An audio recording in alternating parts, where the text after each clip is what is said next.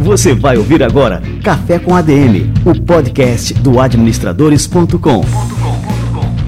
Apresentando Leandro Vieira.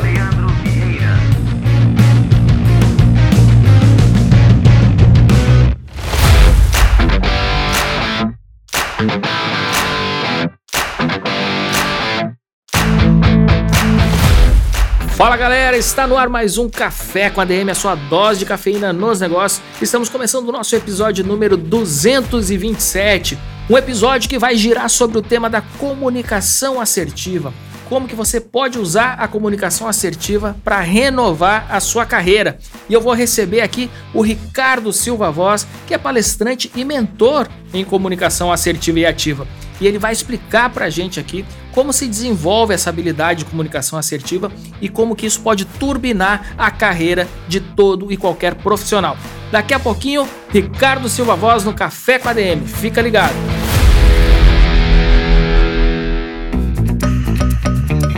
E olha só, agora eu vou falar da melhor oportunidade que você vai ouvir hoje. Quem acompanha o Café com a DM desde o ano passado deve lembrar do Denner Lippert, que é CEO da V4 Company, que é a maior assessoria de marketing digital do Brasil. O cara entende tanto de growth hacking e de metodologias de vendas pela internet que ele desenvolveu um modelo de geração de receita online facilmente adaptável para qualquer empresa. E o Denner decidiu compartilhar toda essa bagagem no livro Cientista do Marketing Digital, no qual ele fala sobre essas metodologias e explica como vender de forma recorrente para uma clientela fiel sem depreciar o seu produto ou serviço. Ou seja, menos esforço de venda e mais dinheiro entrando no caixa. Ao adquirir o livro, você ganha acesso ao evento de lançamento que será realizado 100% online no dia 27 de março. Já vai anotando aí na sua agenda. E este será um espetáculo à parte. Nomes como Thales Gomes, fundador da EasyTax, Karine Lago, cofundadora da DataB e especialista em Business Intelligence, o Breno Perrucho, do canal Jovens de Negócio, o Bruno Nardon, cofundador da Rap Brasil, o Sandro Magaldi, nosso grande amigo e parceiro nosso lá do Meu Sucesso, e muitos outros darão palestras sobre diversos temas relacionados a empreendedorismo, gestão e marketing. Durante um dia inteiro, das 13 às 20 horas, você passará por um aprendizado intensivo em marketing digital, com palestras que abordarão temas como neurociência aplicada, business intelligence, fundamentos do marketing e o método V4 para geração de vendas e relacionamento com os clientes. Eu já estou pronto para garantir o meu passe para esse evento. E no site da V4 você encontra também pacotes promocionais para quem quiser adquirir exemplares em maior quantidade. Eu já adianto que as recompensas superam em muito o valor investido. Chegou a sua hora de dominar de uma vez por todas as técnicas de marketing digital que trazem resultados de verdade. O link para a pré-venda do livro Cientista do Marketing Digital está aqui na descrição do programa e se eu fosse você, clicaria agora enquanto o Café com a DM continua rolando aí no fundo. Brand Fight!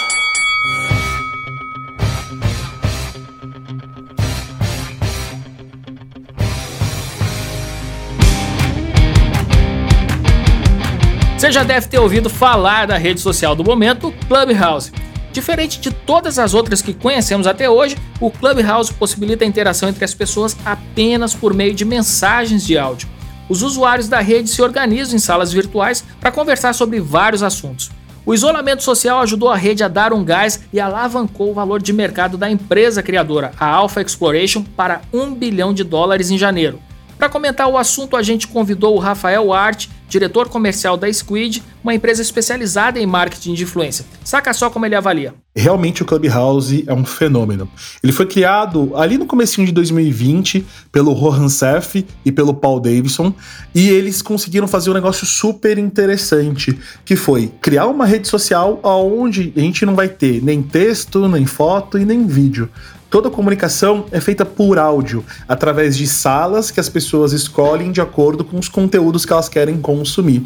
Pensa só, eu vou ter ali grupos que falam desde coisas específicas e técnicas até grupos que falam sobre partes filosóficas e existenciais. E é bem interessante ver como esse modelo de áudio ele tem crescido cada vez mais dentro de outras plataformas, seja no WhatsApp, no Twitter ou até mesmo no Telegram, impulsionando essa visão que o Clubhouse trouxe e mudando a comunicação, né? Fazendo com que ela seja de N para N, ou seja, todo mundo contribui, colabora e também ouve nesse esquema.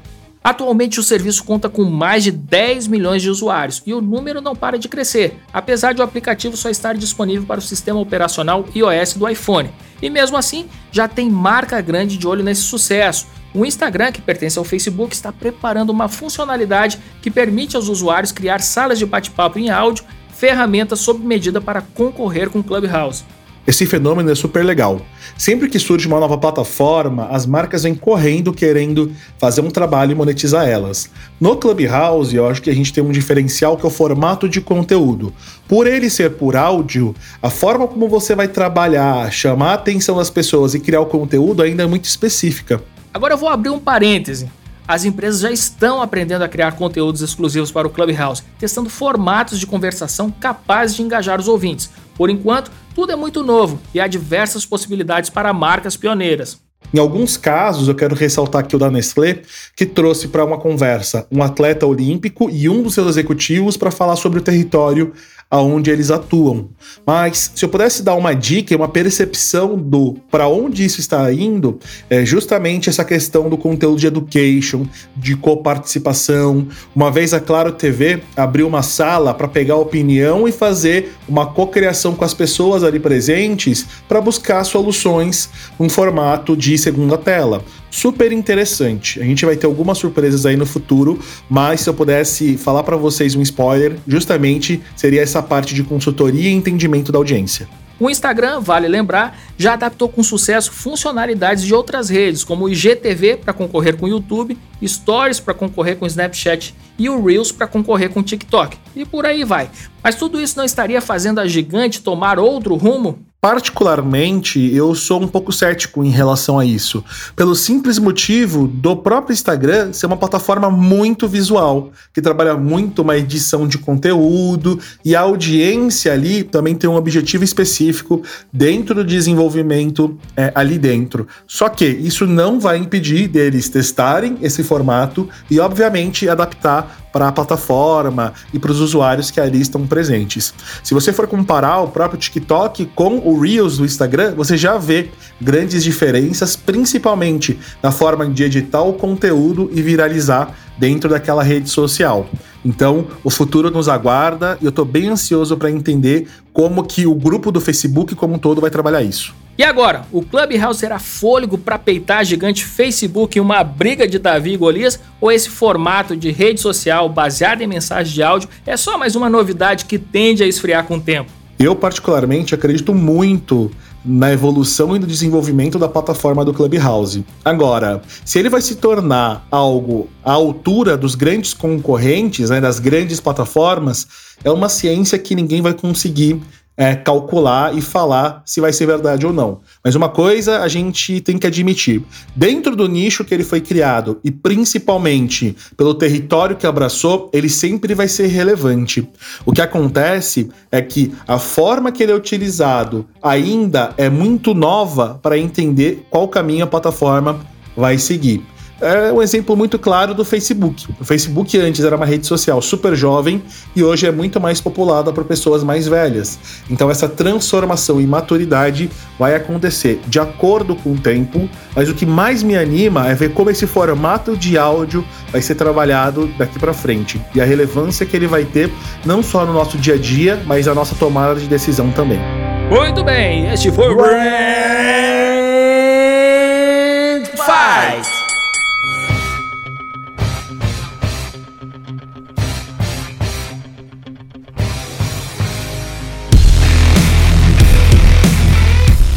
Boa, galera, vamos esquentar o cafezinho que o nosso querido Ricardo Silva Voz está chegando por aqui.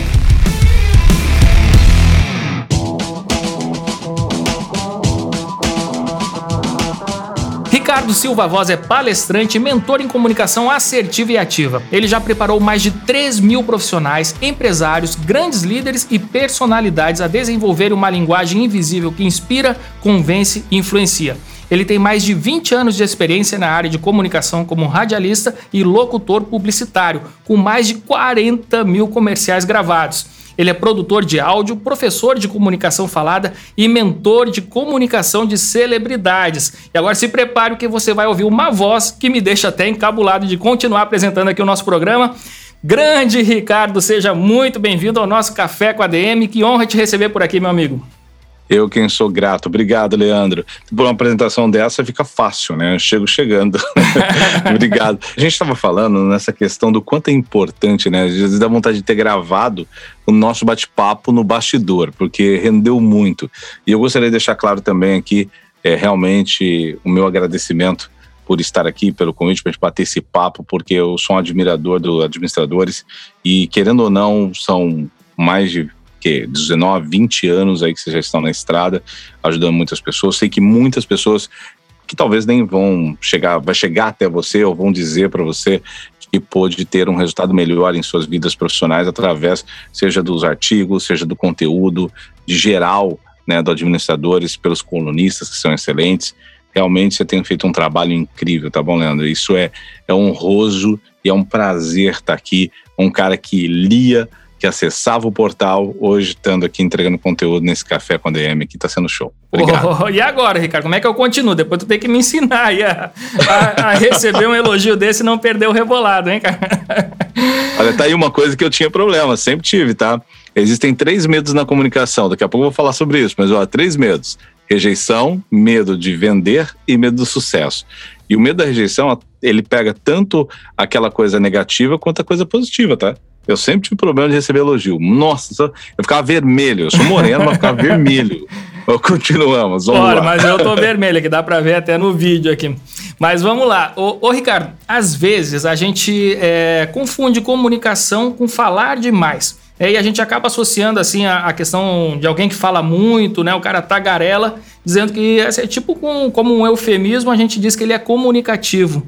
Mas eu queria que você começasse a entrevista até conceituando isso, explicando para a gente o que é uma comunicação assertiva e como é que ela pode ajudar os profissionais a terem um desempenho melhor nas suas carreiras, enfim, na, no exercício das suas atividades como um todo.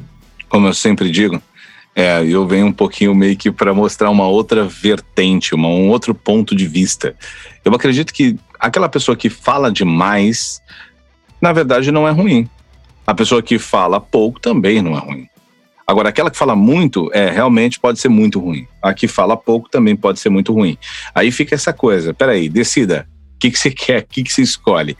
Então, uma coisa que modifica tudo isso, na verdade, não é a quantidade do quanto você fala, mas de quem e para quem você fala e do que você está falando para essa pessoa.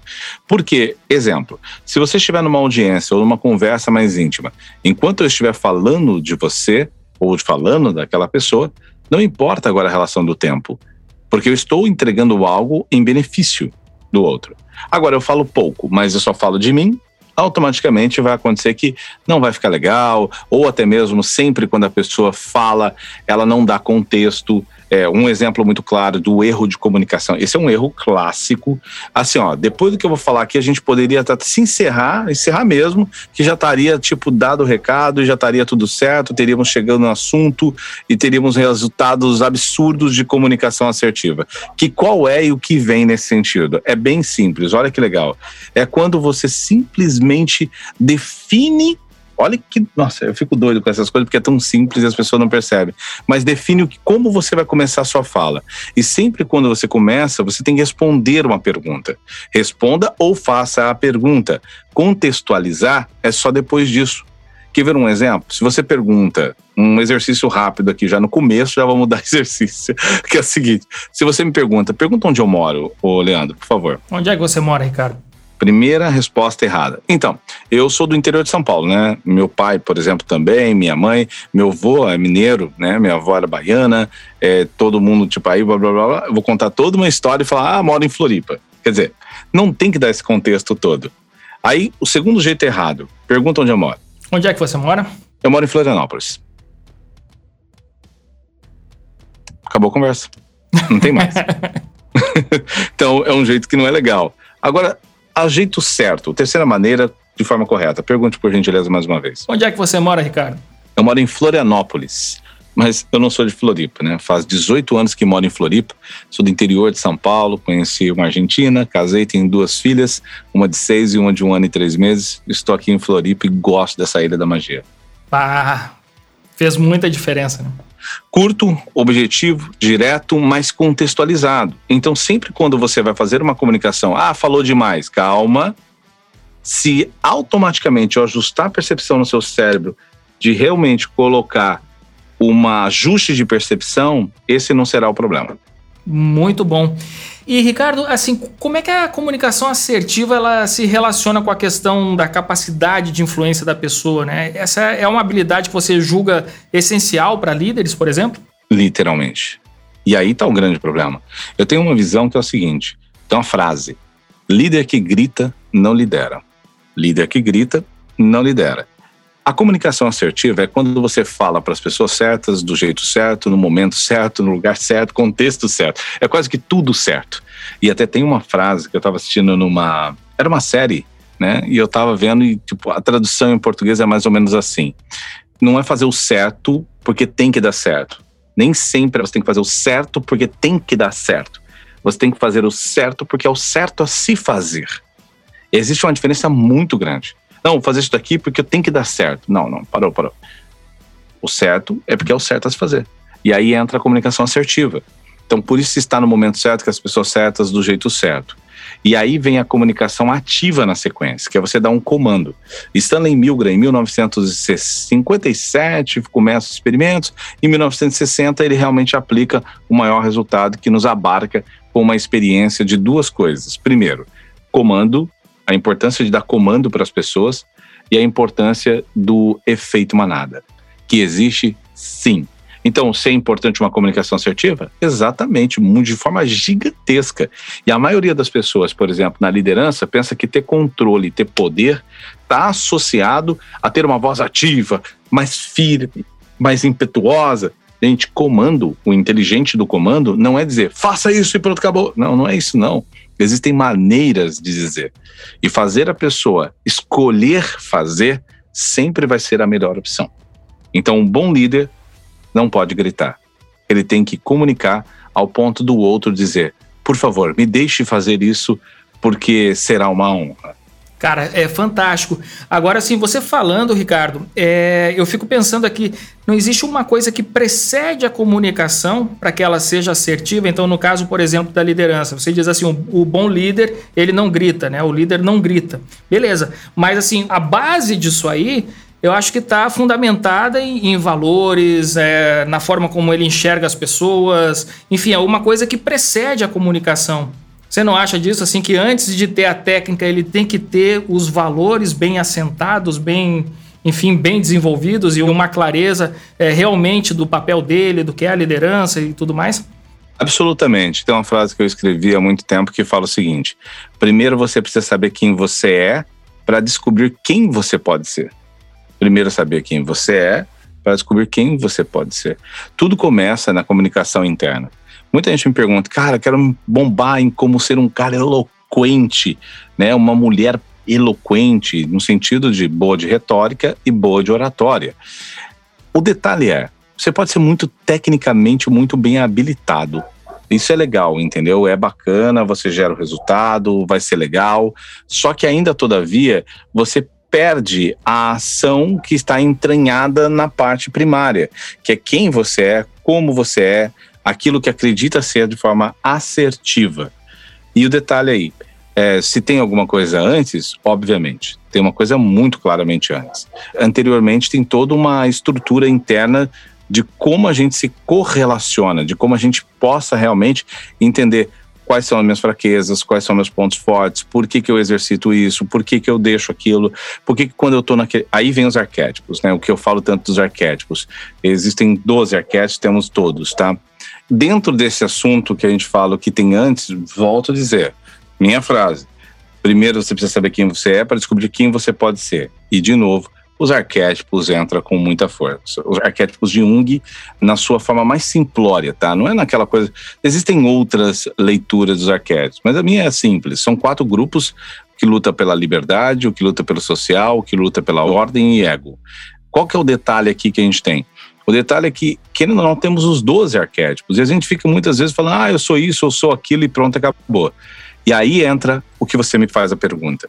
Ricardo, você fala assim, tá, tem alguma coisa antes de tudo isso? Sim, é essa questão de nos conhecer, porque, por exemplo, eu sou um cara muito prestativo. Eu me dou muito, 100% para os outros. Então eu tenho que saber quais são os meus lado forte, meu lado fraco. Por exemplo, se você me desafiar, duvido, Ricardo, que você faça tal coisa. Vai entrar pelo ouvido e sair pelo outro. Porque meu arquétipo, minha estrutura arquética não, não liga muito para isso. Existem três principais arquétipos. Agora, se eu chego por um explorador e falo, duvido que você faça isso, meu Deus do céu, ele vai dar um jeito. Na hora ele pode falar, não, não ligo para isso, mas depois vai te enfiar a goela abaixo. Agora, aí só, como que eu vou desafiar o Ricardo ou desafiar um prestativo? É simples. Fala para ele assim, ó, cara, duvido que você ajudaria o Leandro a fazer tal coisa. Duvido você ajudaria aquela comunidade. Duvido você ajudaria que. Aí sim você pegou o prestativo, porque é no outro. Então, ter essa inteligência da comunicação faz você se livrar de algumas enrascadas e faz também você ser mais assertivo na sua entrega também, principalmente para com você. Esse é um jogo muito importante. E vai ficar agora um pouco romântico, mas meu avô me ensinou uma coisa aos 95 anos de idade. Pergunto meu avô e falo: vô, qual o segredo da felicidade? Porque realmente eu nunca vi meu avô tipo, brigando, irritado. Eu nunca vi, em todos esses anos. E ele me responde: Meu neto, o segredo da felicidade é deixar as pessoas te amarem. Aquilo foi, falei, caramba, é só deixar as pessoas te amarem. Eu estava esperando que ele falasse como se é só você amar mais o outro, se importar com. Não, não, ele tá pedindo para que eu deixe as pessoas me amarem. Minha avó complementou dizendo: é, mas para isso você precisa ser amável. Mas o que ela quis dizer no contexto, ela explicou, não era tipo ser uma pessoa que os outros só gostem, não. Você se gostar, você ser amável, entendeu? Nesse sentido. Ah, e aí fantástico. você fala, romantizou? Romantizou? Não, não é, não é só um romance, mas é uma vida real. Empreendedorismo, administrar, gestão, tudo está correlacionado a lidar com pessoas. E o como você comunica com essas pessoas parte também do como você se comunica com você.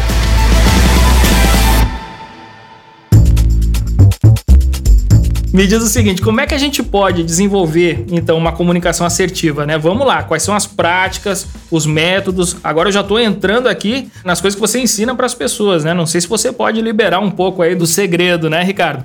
Para a gente se tornar assim, bons comunicadores, né? E para nossa comunicação realmente ser essa comunicação que a gente está falando aqui agora, né? Assertiva. Vou falar uma coisa tão simples. Muita gente me pergunta, Ricardo, você hoje trabalha com um monte de artista, artistas em todos os cenários, você trabalha com políticos importantes, com atletas, em Barará, executivos, CEOs, gente importante no cenário, tá? Dentro dos seus mercados. E todo mundo pergunta, como que é esse network? Como que você fez para chegar lá? E eu falo isso e as pessoas não acreditam. Mas eu me importei. Eu sei que pode parecer ridículo. Se importe com o outro. É sério, é, é só isso mesmo. Se importar. Eu tenho um exercício para todo mundo aqui agora, de uma forma prática. Ah, legal, sim, importante. Não, vou te dar uma forma prática para você exercitar a partir de agora, ouvindo o que eu vou dizer aqui. Quando você estiver conversando com alguém, comece a escutar com os seus olhos. Isso mesmo. Aprenda a escutar com os olhos.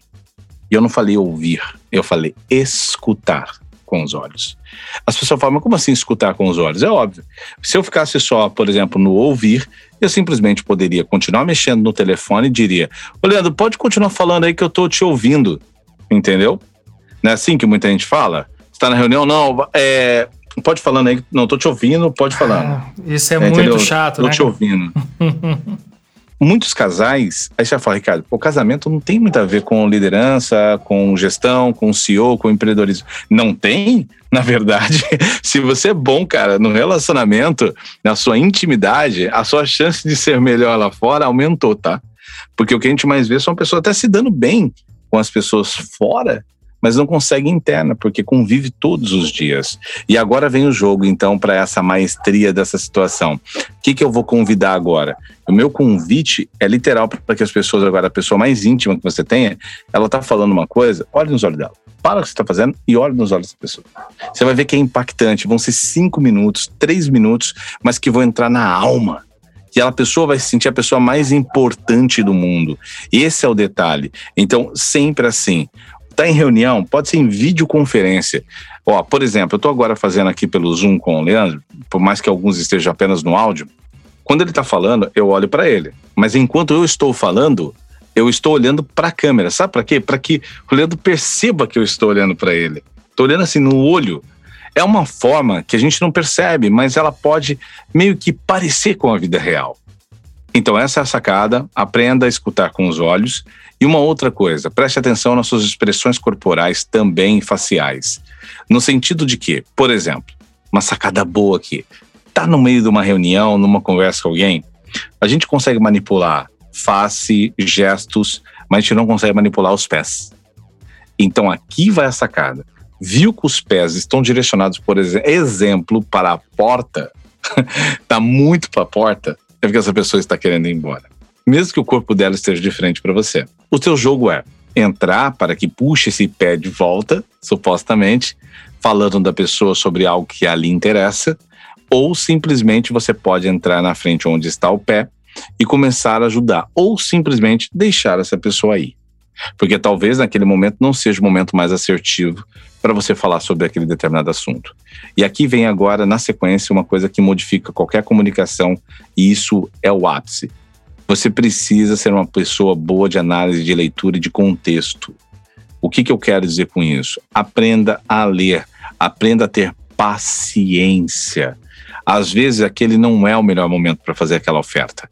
Não é o melhor momento para chamar a atenção daquele indivíduo. Não é o melhor momento para dizer aquele determinado assunto. Então, tudo isso, ter essa paciência, não gerar essa ansiedade absurda, faz com que você tenha muito mais controle. E sempre que você estiver conversando e quiser passar muita força, credibilidade e até mesmo deixar a outra pessoa pensativa, fale no tom mais baixo, calmo, porém firme, direto isso muda tudo. Ô, Ricardo, você falando assim, tem algumas coisas aqui que eu tava fazendo meia culpa, né? Essa questão, por exemplo, do celular. Às vezes eu tô no celular e meus filhos chegam falando alguma coisa e eu, lógico, eu digo, não, legal, tal, não sei o quê, e continuo ali no celular. E eles, e eles falam para mim, eles me chamam de cara, né? Cara, é, não, deixa eu falar de novo, desliga o celular enquanto eu tô falando. E é uma coisa, né, que, que realmente a gente nem percebe mais, porque a gente tá tão viciado nessas coisas, né, de estar tá conectado, enfim, né? que a gente nem percebe, não. Mas é legal também dar o limite. Por exemplo, minha filha, ela sabe que é uma regrinha aqui em casa. Viu que eu estou escrevendo e viu que eu estou concentrado, não me interrompa. Perfeito. Uhum. Espera, deixa. Viu que eu baixei o telefone, eu viu que fazer uma coisa, papai, amor, aí você me chama e aí eu vou, você vai ver, é nítido. Eu tô aqui, minha filha já olha, espera, eu vejo que ela tá esperando, acelero a minha situação, abaixo o telefone, se for preciso, coloco no bolso ou em cima de algum lugar e foco nela. Por quê? Aquele instante vai ser 30 segundos que vai ser impactante. Por exemplo, minhas filhas e minha esposa não têm uma, uma sensação de distanciamento, porque toda vez eu não fico um dia inteiro com elas. Eu fico vários minutos do meu dia com elas. E isso que muda tudo. Que nem hoje, por exemplo a minha filhinha mais nova, de um ano e três meses, ela veio me abraçar e eu notei que ela falou assim: ó, eu falei pra minha esposa, só de eu ter olhado pra minha filha, falei, ela não tá legal, tá com febre. Na hora que eu encostei nela, ela falou, ela tá com febre. Não é porque eu tô adivinhando, é porque eu conheço. Quando você convive muito, para você ter uma ideia, você aprende a essa relação. Tudo bem, eu tenho uma vantagem comigo. Qual é? Eu sou um leitor, eu sou um analista de comportamento. Então eu reparo do jeito que a pessoa fala. Jeito... Então você imagina a minha filha. Óbvio que eu vou saber muitas, eu vou ter muitas informações dela. E aí eu olho, já sei que tem coisa errada, eu sei que tá acontecendo alguma coisa. Aí subi, foi lá, fiz ela dormir, brinquei com ela, aquela coisa toda. E esse é um detalhe. Esse pertencimento, essa entrega, não precisa ser o dia inteiro. Não precisa cancelar todos os seus compromissos. Eu poderia muito bem dizer para você, fazer, oh, hoje não vai dar, Leandro, vamos. Minha filha, todo mundo vai entender. Só que aí que tá o negócio. Eu fiz o que tinha que fazer. Já tá certo. Agora é a vez da mãe. Às vezes vai ser um pouquinho a vez da mana. Entendeu? Então, a gente tem que aprender a deixar o outro também ser responsável na situação. Minha filha sabe que o meu tempo é dela também, mas o meu tempo também é do meu trabalho, que o meu tempo também é da mamãe, que o meu tempo também é da mana, que o meu tempo também é dos meus amigos e que o meu tempo também é para com as minhas coisas. Ô, Ricardo, uma coisa assim que é, eu fiquei curioso é que você ensina várias pessoas das mais diferentes áreas de atuação, celebridades, é, políticos.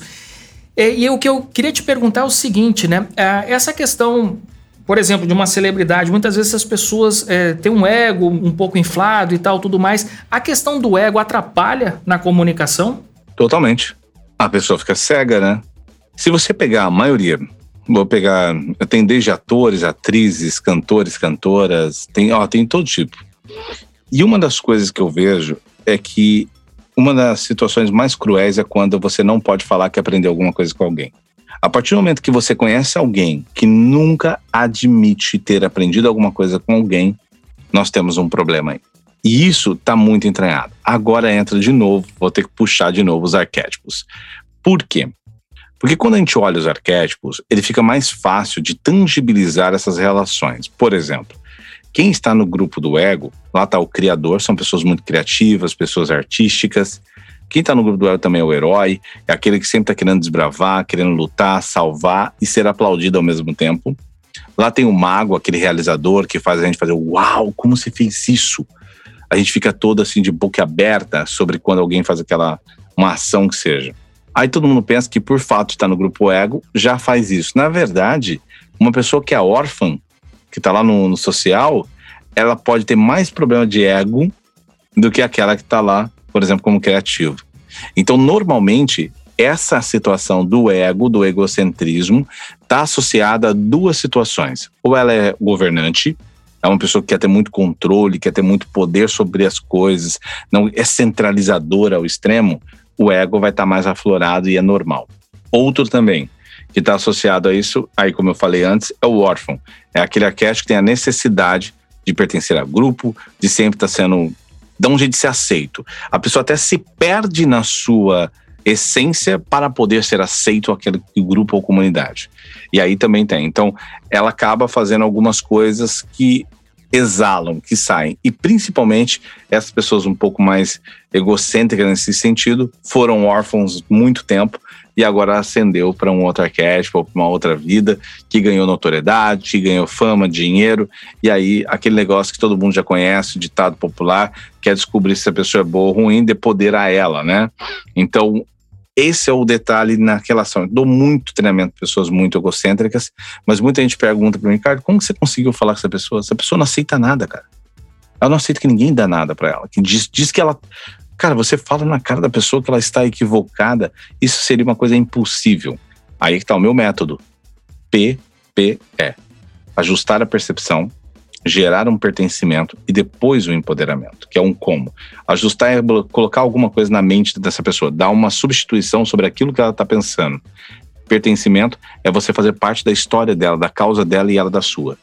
Empoderamento é trazer um como ela realiza alguma coisa ou soluciona algum problema. Qual que é o nosso problema? A gente chega para uma pessoa mais com ego, mais inflado, na verdade nem precisa de tanto ego assim. A gente chega para essa pessoa e já quer mostrar o como ela tem que fazer. Você, tipo, você não tem essa intimidade. Lembrando que as pessoas mais egocentristas têm uma porta que elas, sabe, eu vou fazer isso aqui agora, todo mundo vai tentar visualizar. Ela tem a porta dela, ela vai lá, ela pega uma tábua bem grande, martela faz um xisto martela e ainda coloca um calço ainda em cima para que a pessoa não entre e feche todas as janelas. Então, esse é o detalhe. Ela só vai abrir aquilo ali de, de dentro para fora. Então, se você não ajustar a percepção dela e trazer um novo conceito, uma nova percepção, um novo conteúdo e gerar essa confiança, não vai acontecer. Não é à toa que tudo que você vender na sua vida seja uma ideia, serviço ou produto, você fez isso através do pertencimento, através de ter feito uma causa. Se você, todo mundo já ouviu esse ditado, todo mundo, tá? Que é aquele do boca a boca, né? Vende muito. O boca a boca vende mais, que é o que dizem. E na verdade, você tem que prestar atenção que está por trás do boca a boca. Não foque no boca a boca, foque no que está por trás. Confiança. É uma transmissão de confiança. Eu estou pegando a sua reputação, então assim, boca a boca. O Leandro vai lá e fala de mim para uma outra pessoa. Aí essa pessoa confia no Leandro. Quer dizer, ele me emprestou a autoridade dele.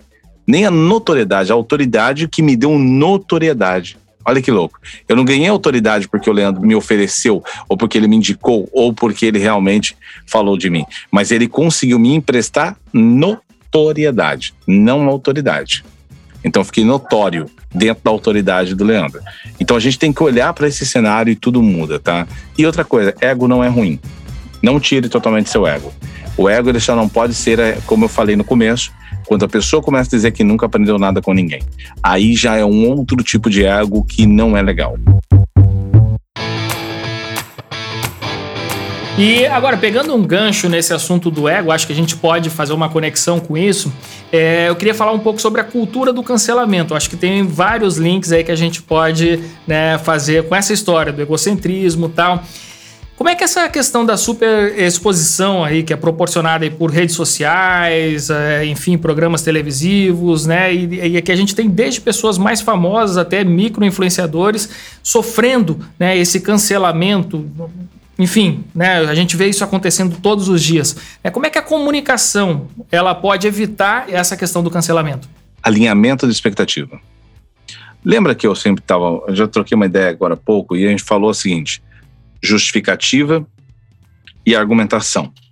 São duas coisas completamente diferentes. Então, lembrando, quando você me pergunta lá aquela coisa de ser mais assertivo, responda a primeira pergunta ou faça a primeira pergunta, depois contextualize. As pessoas querem contextualizar primeiro. Primeira sacada. Se você primeiro faz a pergunta, eu tenho tempo enquanto você faz a pergunta de bolar uma resposta mais assertiva e nesse período ganho ainda mais informações com o seu contexto. De contrapartida, eu presto atenção no seu contexto, mas o foco da pergunta fica uma coisa meio vaga, eu não consigo completá-la.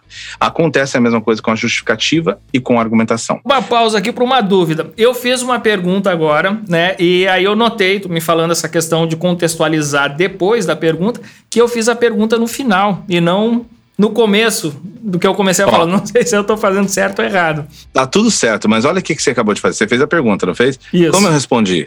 Olha como eu falei. Alinhamento de expectativa. eu tô aproveitando para aprender aqui, viu, Ricardo? Você viu que eu, eu afirmei com uma exclamação alinhamento de expectativa. Quer dizer, eu respondi sua pergunta. Só coloque uma comunicação mais assertiva nesse cenário. Tem duas coisas nesse contexto da justificativa e da argumentação que modificam tudo. As pessoas ficam muito preocupadas com certos vícios de linguagem, com é, an, e na verdade os vícios clássicos, mais perigosos de verdade, as pessoas fazem todos os dias e está tudo bem, que é o acho e o mas. Agora eu acabei de abrir o looping, aí eu vou deixar esse loop aberto e vou continuar falando do ajuste da percepção. tá bom? Beleza. E vou começar a falar do, do alinhamento de expectativa. Então vamos lá. O que, que acontece quando a gente vem nessa justificativa? A justificativa já está lá escrito: antecede uma culpa. Então, toda vez que eu estou justificando algo, é porque eu já me sinto culpado ou me veem como culpado. Então, automaticamente é uma justificativa, tem que tomar cuidado. Ricardo, como eu faço para não ser uma justificativa e ser uma argumentação? Existem várias formas de fazer isso, mas encontrei uma que ajuda as pessoas a entenderem de forma mais clara. É só você começar com alinhamento de expectativa. Quando eu alinho uma expectativa, não tem como ser mais uma justificativa, porque eu já disse como ia ser antes. Então, por exemplo, eu chego aqui e falo assim: ó, olha, é, o jantar ele vai começar às sete. E é bem provável que, de repente, as pessoas possam se atrasar, sabe como funciona, a maioria das pessoas se atrasam e vão acabar chegando por volta de umas oito horas. Então, eu estou dizendo, se você chegar às sete, eu vou recepcioná-lo e vou entregar algumas informações das quais o pessoal das oito não vai ter. Beleza? Alinhei uma expectativa. O que acontece na hora que eu estou lá explicando, de repente no meio do discurso eu falo, alguém fala, cara, aquilo que você falou mais cedo foi sensacional. Como assim, cara? Já soltou o conteúdo e nós não havíamos chegado. E eu disse, aí eu posso falar, na justificativa, eu disse que iria acontecer dessa forma. Eles mereceram. Eles chegaram antecipadamente. Mas é que o trânsito. Aí é que está o negócio. Onde eu aprendi essa questão de justificativa e argumentação? Eu gravava comerciais na época e eu cheguei num estúdio. E para quem grava internacionalmente, para produtoras fora do país, a gente tem uma videoconferência, igual tá tendo aqui no Zoom. Então, os diretores de outros lugares do mundo tá te dirigindo. E aí, de repente, eu pego, cheguei atrasado, 10 minutos, 11 minutos mais ou menos, cheguei atrasado e falo: olha, me desculpem, né, pelo meu atraso, eu não, sei, não sei falar alemão, então eu falava em espanhol, porque a pessoa que estava lá era um espanhol que falava com os alemães. E aí eu falei: olha, perdão-me por meu atraso, pero comecei a explicar que estava atrasado, porque pinchou a rueda, quer dizer, furou o pneu do carro. E aí ele pegou, ficou meio assim, e ficaram, e eu continuei justificando do pneu do carro. Pneu do carro. Trans, até que eu entendi em alemão o que o cara disse. Esse é o problema dos brasileiros, foi dito por ele. Só sabem justificar. Se fosse um imprevisto, porque eu falei que foi um imprevisto, tá? Se fosse um imprevisto, não teria um step, um pneu reserva, e não teria um macaco para trocar o pneu. Não é imprevisto. Aquilo é uma coisa prevista. Então, quando fura o pneu do seu carro, é algo previsto, não imprevisto. Entendeu? Por isso tem o step e o macaco. E isso funciona nessa questão de justificativa e de argumentar. Então, a partir do momento, se eu tivesse calado a minha boca, só simplesmente ter chego com toda a gentileza e falado: olha a sacada, hoje eu sei, né? Depois de apanhar. então, eu teria que ter chego, minha visão, teria que ter chego assim e falado: eu gostaria de agradecer a vocês pela paciência, pela gentileza de me esperar e gostaria também, ao mesmo tempo, de pedir desculpas. Vamos fazer, pretendo realmente entregar um conteúdo de grande valor. Acabou. Matou. Uhum. Acabou. Não preciso falar mais nada.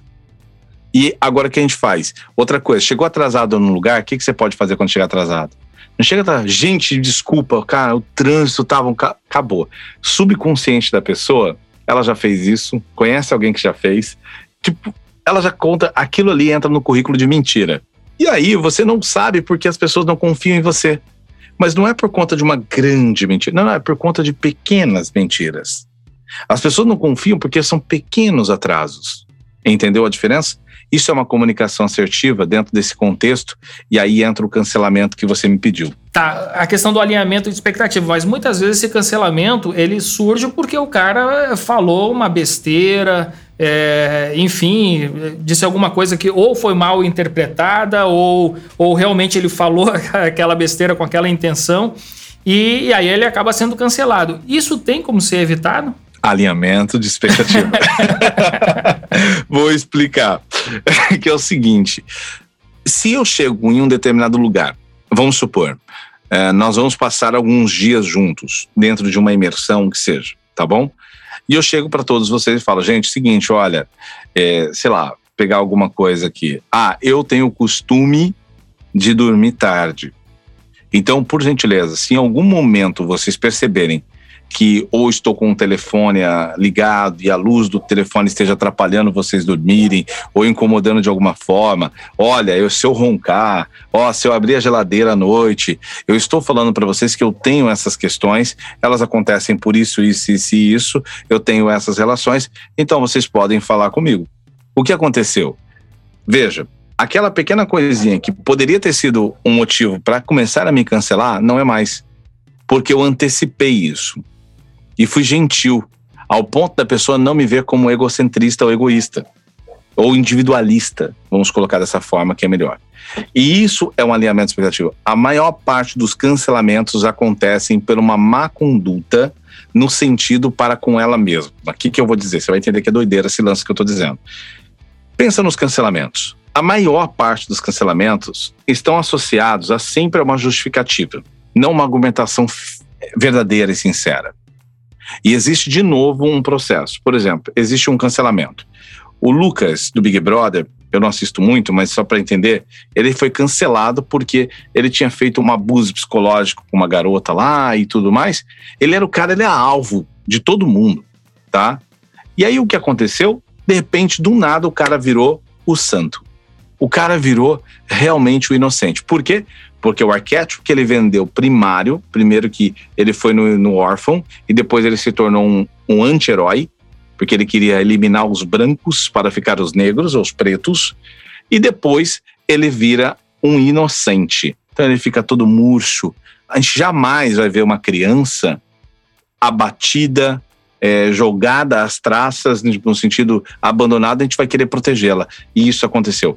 Acontece com o adulto também. Se o adulto tiver o arquétipo do inocente e a gente vê o inocente isolado, nós vamos abraçá-lo.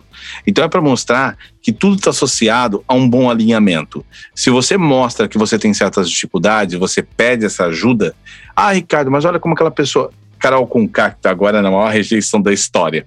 Então é muito comum, até quem não assiste Big Brother tá sabendo essa tal Carol Conká. Até quem não assiste mesmo, tá? E aí, eu vejo o seguinte: ela tem chance de recuperação? Não. Eu vou explicar o porquê. Porque ela fez um alinhamento de expectativa. O alinhamento de expectativa, eu sou assim, eu faço assim. E ela mostrou consciência sobre isso. Então, ela alinhou o tempo todo que ela estava certa. Então, escuta a mamacita. Entendeu? Então, automaticamente, ela fixou no nosso subconsciente de que ela tem consciência do que está fazendo. Portanto, nós não conseguimos ativar nela o arquétipo do inocente. Então, automaticamente, ela só é culpada e pronto, acabou. Voltando, cancelamento, ele está associado a gente alinhar primeiro as expectativas, tanto nossas quanto do outro. E deixando isso claro, o cancelamento diminui na galáxia. Existe o cancelamento por tabela. Só que mesmo assim você vai ter chance, todavia, de se explicar nessa situação. Portanto, se você está me ouvindo agora, tiver uma situação em saia justa, não chega lá falando o que você pensa. Ah, mas eu sou assim mesmo, não tem nada a esconder. Falei, olha, aí é seu ego gritando, não tem nada a ver com a sua autenticidade.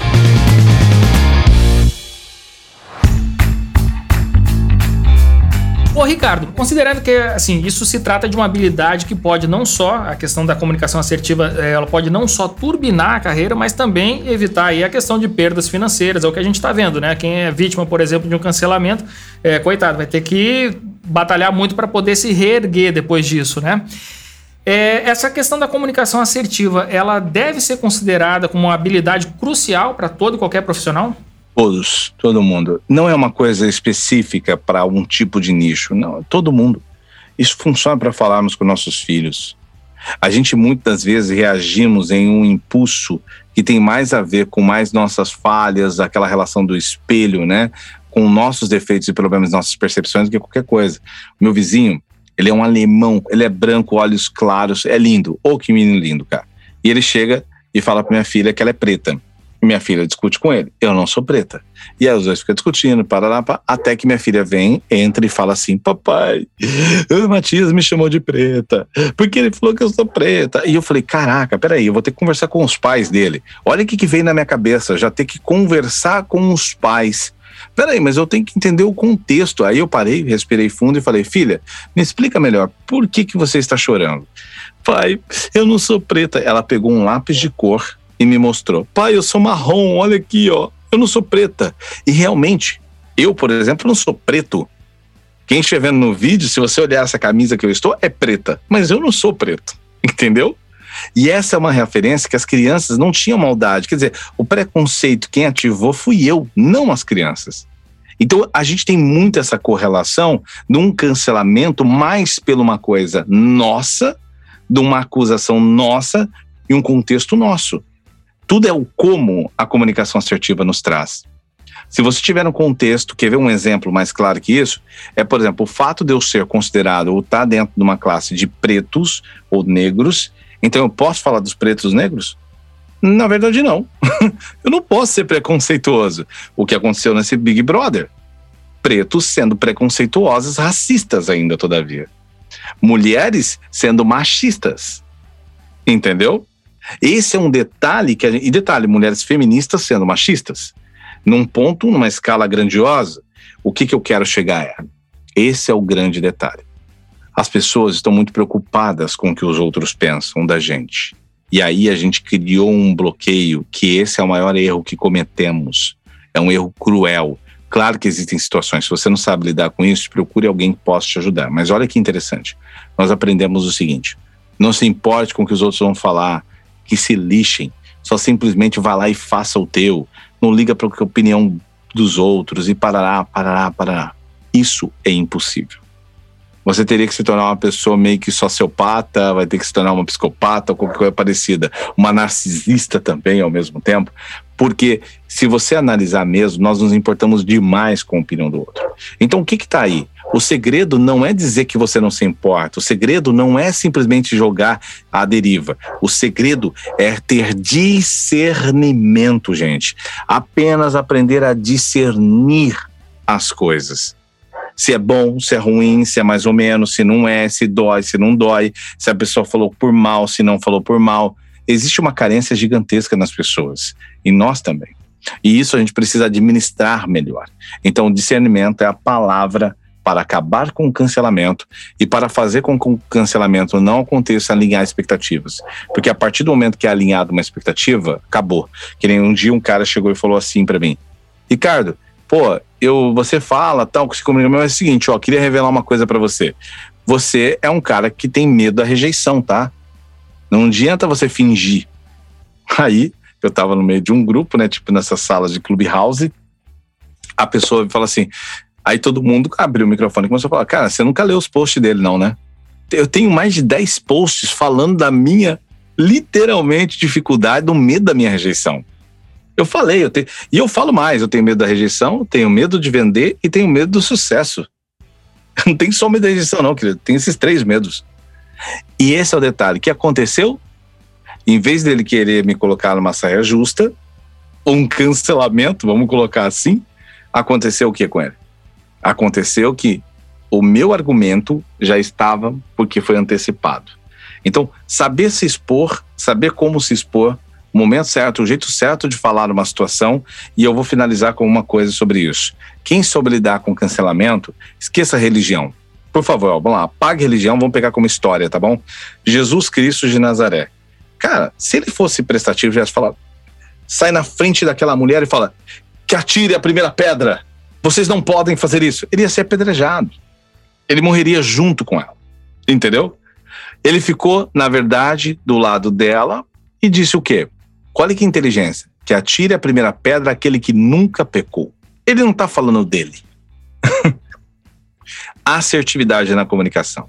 Quando há assertividade, nós deixamos um monte de conflitos não acontecerem. Lembra que eu falei do looping que eu deixei? Dois vícios de linguagem? Acho. Para de falar acho quando for uma afirmação. Eu sei que é difícil porque é um vício de linguagem que temos, tá? É uma coisa que tá... A gente fala acho pelo menos umas 200 vezes por dia. Então, substitua o acho, porque ele significa dúvida e incerteza, você coloca então no lugar do acho, quando for uma opinião sua, eu penso que. Quando você tiver certeza, eu acredito que. Depois, o próximo vício de linguagem é o mas. O mas é muito cruel. Eu chego e falo: Leandro, cara, muito bom o seu trabalho, você está fazendo um trabalho excelente, realmente o administradores é incrível, mas eu acredito que você precisa corrigir dois pontos, porque senão, cara, não tem como crescer. Olha que loucura. Agora veja quando eu faço o ajuste da comunicação. Isso é comunicação assertiva. Leandro, muito bom o seu trabalho, cara. O trabalho que você vem fazendo com administradores é incrível. E vejo, ajustando esses dois pontinhos, cara, ninguém vai te segurar, cara. O céu é o seu limite. Muda completamente o sentido da frase, né? Substitua o mas pelo e. O mas sempre apaga o que vem antes e gera em nós uma insegurança, uma acusação, um dedo na cara. Então, esses detalhezinhos é a comunicação assertiva no seu contexto. Expressões corporais, sempre deixe suas mãos à mostra, não esconda seus polegares, polegares sempre à vista. Mão no bolso? Pode, mas contanto que o polegar fique para fora. Cruzou os braços, que pelo menos um dos dedos ali do polegar fique para fora. Use e abuse do seu sorriso de uma forma verdadeira. Não sorria e dure menos três segundos e feche o rosto. Sabe, tem toda essa composição. Seja realmente assertivo. E lembre-se, escute com os olhos. Perfeito. Ô, Ricardo, eu quero aproveitar agora aqui a tua presença, né, para a gente finalizar aqui o nosso Café com a DM de hoje com uma indicação de leitura. Pode ser uma, duas, você que sabe aí, que é o nosso quadro Livro da Semana. E eu acredito que você tem, já é, tem muito já aqui a, a, somar com a, com a gente aqui. Vamos lá. Vale 20 livros? Tô brincando, vou fazer só três.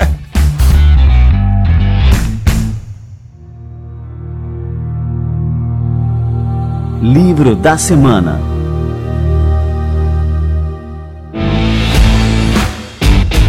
Eu vou mostrar um que faz todo sentido pelo começo da nossa conversa. que é o seguinte, ó, descubra seus pontos fortes. É muito legal. Ah, lembrando, gente, que tem um teste depois, você vai na última página, lá tem um código, ó. É um código que você tem que raspar, é único. Tem uma das páginas, agora você vai ter que ler, né? Eu já podia falar a página que é cento e alguma coisa, não vou falar agora, tá? Tá lá. Vocês podem pegar e, e tem um teste que é muito legal para você descobrir seus pontos fortes, seus pontos fracos. Esse é um bom livro para ler, tá? Nesse sentido, para a gente se interiorizar e encontrar um pouco mais da gente. Cara, esse livro, eu sei que o Leandro é fã desse cara. O Leandro já curte o administradores, gente. Quem for lá no Instagram dos administradores, até mesmo no LinkedIn, já vai ver que tem uma postagem já com esse cara, que é o Miyamoto, o Musashi. Que esse livro é muito legal. É, uma das coisas que eu gosto é muito de estratégia. E esse é um livro de estratégia muito interessante que vale a pena a gente entender, porque aqui mostra também uma conexão mais interna, da gente trabalhar mais a gente aqui dentro no cérebro, do nosso coração, para sermos estrategistas em uma batalha.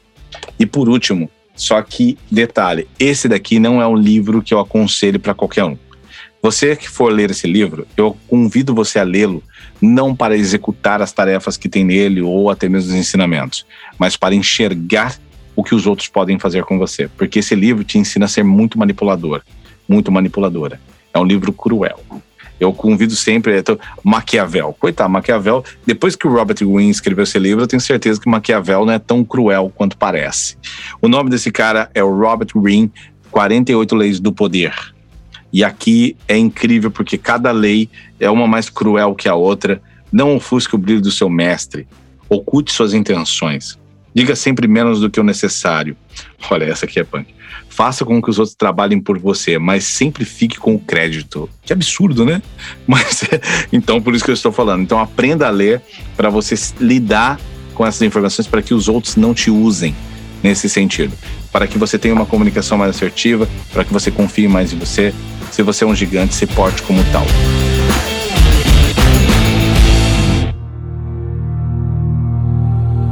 Livro da Semana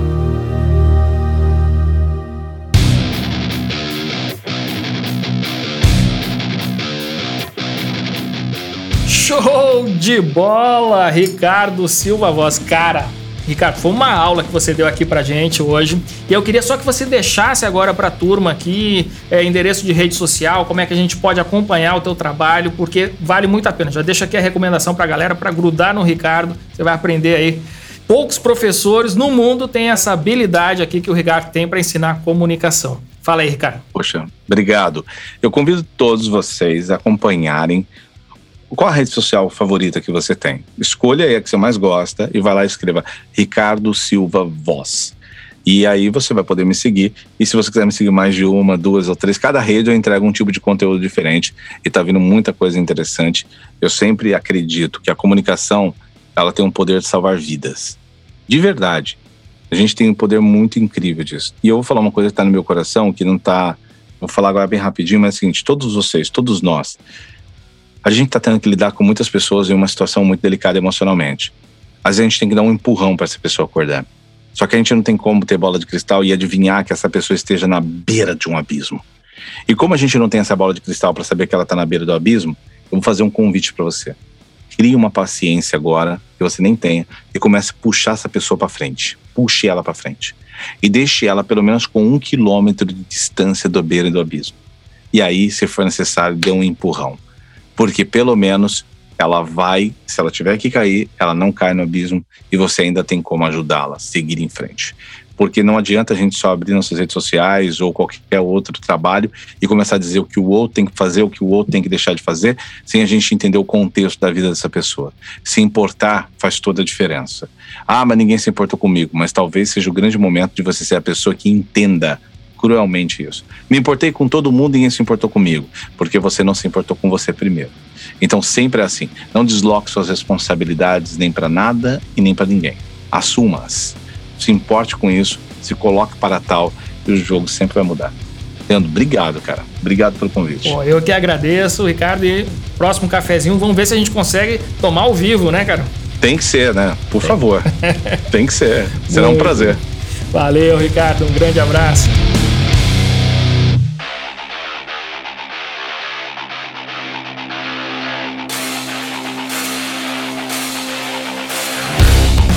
Cafeína pura no nosso café com a DM de hoje, aqui com o Ricardo Silva Voz. Olha, não marca bobeira, gruda nesse cara, que ele é o cara que vai ajudar você a turbinar suas habilidades de comunicação. Eu já tô grudado no Ricardo, ó, há muito tempo. E sempre quando ele fala, eu literalmente paro para escutar. Muito bem, galera, dever cumprido por hoje. Este foi o nosso Café com a DM de número 227. Na semana que vem a gente volta com mais cafeína para vocês. Combinados então? Então aguardo você na próxima semana em mais um episódio do Café com a DM, a sua dose de cafeína nos negócios. Até lá!